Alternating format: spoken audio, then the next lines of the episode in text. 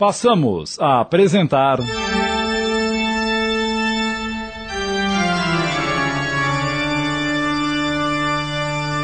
O Mistério do Sobrado. Minissérie de Júlio Carrara em 10 capítulos, baseado numa obra de Vera Lúcia Marinzec.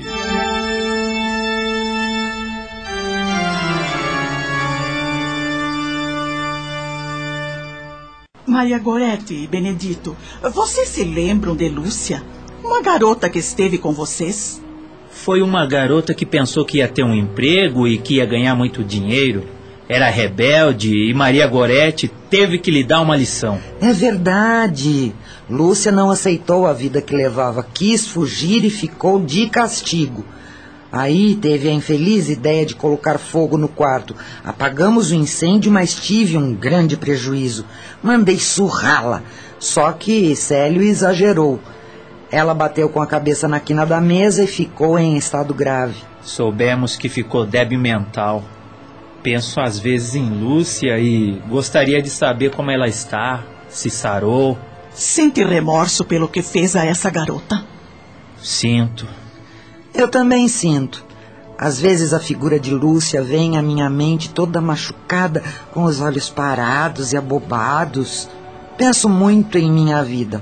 Aqui não faço outra coisa e imagino que eu poderia ter agido diferente. Mas o que fiz está feito e as consequências estão aqui. Estou presa neste local horrível e sofrendo muito. Acho que isso nunca vai acabar.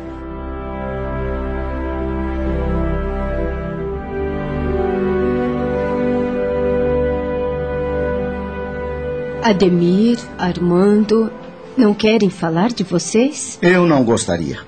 Não me sinto à vontade, mas ao mesmo tempo acho que preciso falar. Talvez eu melhore, porque necessito pedir perdão. E você, Armando, foi o culpado mais do que eu. Você me incentivou ao erro. Não me coloque a culpa. Não te obriguei a nada. Fez porque quis. Tem razão. É mais fácil colocar a culpa nos outros. Você me incentivou, mas fiz porque quis. Ah, tinha tudo para seguir o caminho certo. Família estruturada, fui um filho amado.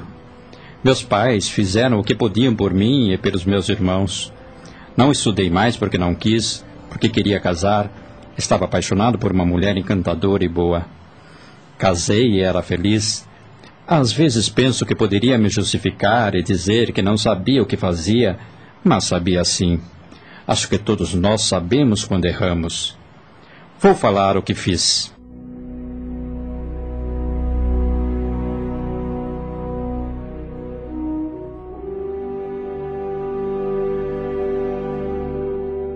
Quando comecei a trabalhar para o Armando, que agora é um companheiro de infortúnio e por isso não o chamo mais de senhor, logo percebi que ele não era honesto nem trabalhador. Não venha com ofensas. Não estou ofendendo?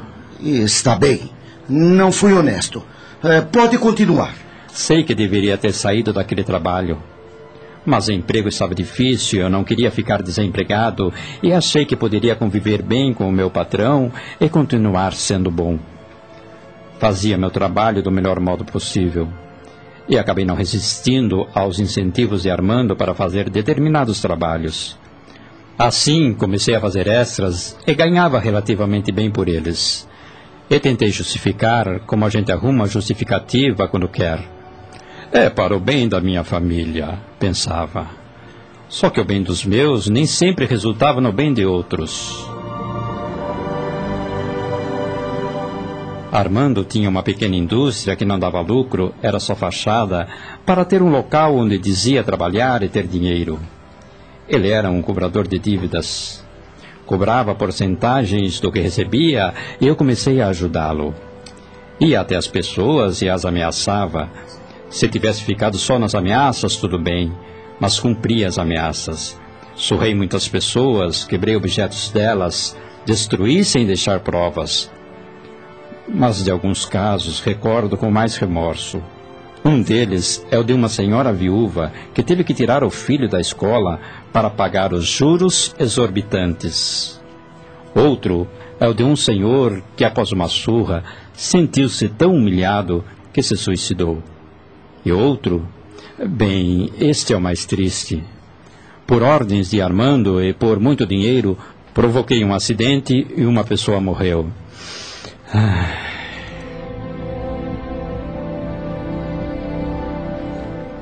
Você matou uma pessoa?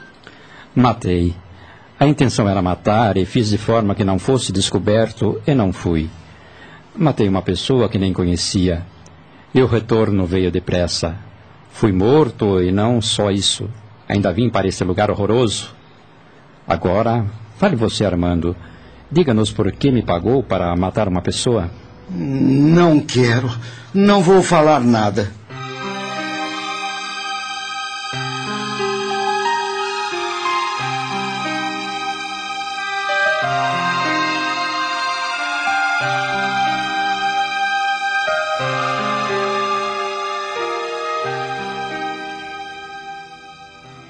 Tem razão. Devo lhes contar o que fiz quando encarnado. Aqui ninguém teve uma vida digna. E se estamos querendo saber quem nos matou e por quê, devo continuar a conversa e falar de mim. Depois, quem de vocês vai me criticar?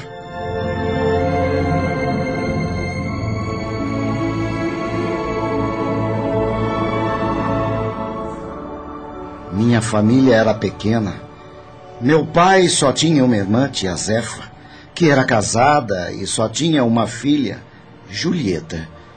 O marido de tia Zefa, tio Adalto, estava sempre me chamando a atenção e quando ele desencarnou, ficou mais fácil para lidar com a titia e tirar dinheiro dela.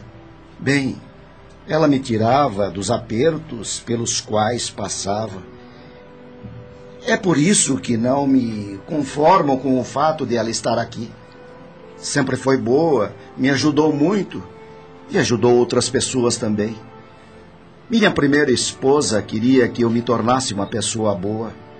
Nós nos separamos e deixei minha filha Érica com ela. Casei novamente com Magali e tivemos dois filhos. Quando Julieta morreu, passei a cuidar da titia.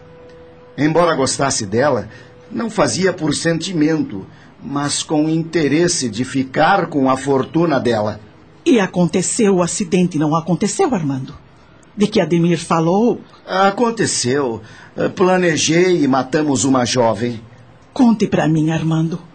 Como vocês mataram minha Julieta?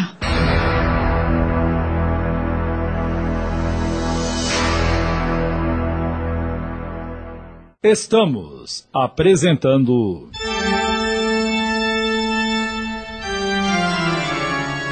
O Mistério do Sobrado. Voltamos a apresentar. O Mistério do Sobrado.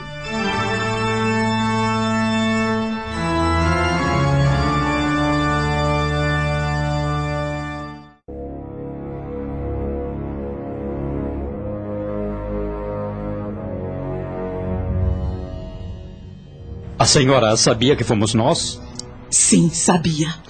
Por Deus, me perdoe, Zefa. Tenha piedade e diga que me perdoa. Não posso olhar para a senhora. Nunca pude. Pode olhar para mim, Ademir. E deixe para pedir perdão depois. Agora fale você, Armando. O que fez para minha Julieta?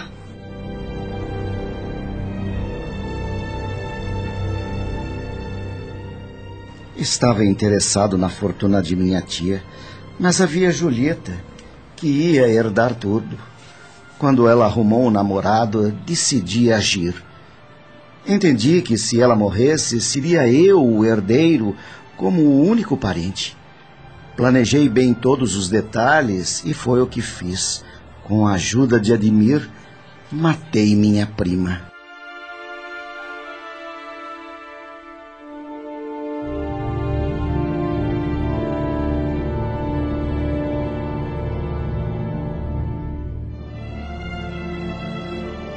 Fiz tudo bem feito. Segui Julieta por dois meses e vi que ela voltava sozinha nas quartas-feiras à noite do conservatório de música, pois o noivo tinha aulas em outro local. Julieta não dirigia bem e seria fácil provocar um acidente. Quase no horário dela sair e voltar para casa, eu lhe telefonei. Julieta, tia Zefa sofreu um acidente. Ela está no hospital e eu estou com ela. Não se afobe, não é nada grave. Venha para cá, mas venha rápido. Conhecia minha prima e sabia que viria rápido. Mas mesmo assim recomendei que viesse sozinha. E Julieta, como sempre obediente, veio só. A estrada para chegar à cidade vizinha tinha muitas curvas por contornar montanhas e muitos, muitos precipícios. E foi numa dessas curvas que Admir esperou Julieta com a caminhonete. Emparelhou com ela, empurrou e jogou seu carro para fora da estrada. Julieta se apavorou e seu carro caiu no precipício. Nunca consegui entender o que Julieta estava fazendo naquela estrada sozinha. Agora entendo. Ela sofreu. Me responda, Demir. Ela sofreu. Não, Zefa. Julieta teve morte instantânea.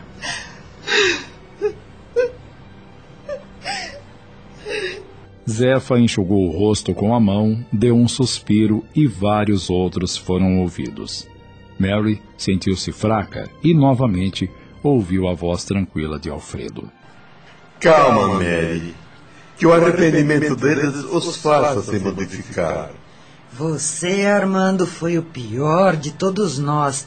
Disse que sua tia era boa, que ajudava você. Fazer mal a quem odiamos até dá para entender. Mas prejudicar a quem nos quer bem e fez muito por nós é maldade demais. Desculpe, Armando, estou te julgando. Quem sou eu para fazer isso? Sou assassina como você. Você disse bem, Suelen. Não nos cabe julgar ninguém. Armando foi ingrato e reconheceu seu erro. É verdade. Reconheço meu grande erro. E se voltar a viver junto com a tia Zefa, serei um escravo dela. Eu não quero isso. Não me importo mais com sua ingratidão. Já fiquei sentida, agora te compreendo. Se eu puder escolher, não quero nem você nem Ademir perto de mim. Mas não os quero mal. Que bandos somos nós? Tivemos todos os motivos para sermos mortos. Mas falamos e ainda não sabemos quem nos assassinou e por qual dos nossos erros. É verdade. Eu, como juiz acostumado a julgar crimes, não faço ideia do que ocorreu. Será que não vamos saber nunca? Lembro a vocês que falta a Zefa falar.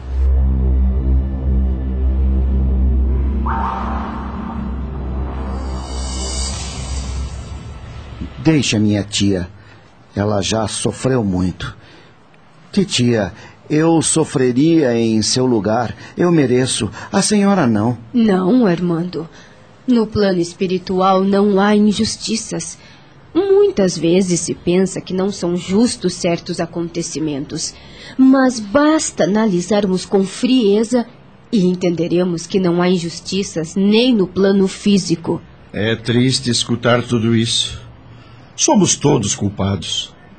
Vamos tentar lembrar para esclarecer o que fomos fazer na casa de Zefa naquela noite. Eu fui me encontrar com Eleocácio. E eu com você, é óbvio. E eu fui ver os selos. Fui lá naquela noite acompanhando Benedito. Fui fazer um trabalho para a titia num favor a ela. Eu acompanhei Armando. Tudo simples demais. Talvez seja por isso que esteja tão complicado. Falta você, Zefa. Não quer também desabafar? Todos se sentiram melhor quando falaram de si. Isso é verdade. Eu me senti bem melhor depois que compartilhei meus sofrimentos íntimos e também gostei de escutar. Me fez bem. Afinal, estamos juntos há tantos anos e devemos ser mais que companheiros de infortúnios. Devemos ser amigos. Estão certos. É justo que eu fale. Vocês precisam saber de mim.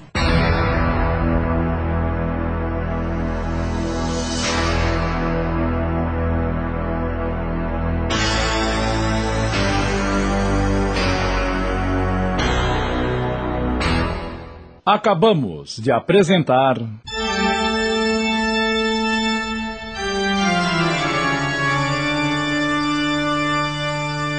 O Mistério do Sobrado. Minissérie de Júlio Carrara em 10 capítulos, baseado numa obra de Vera Lúcia Marinzec.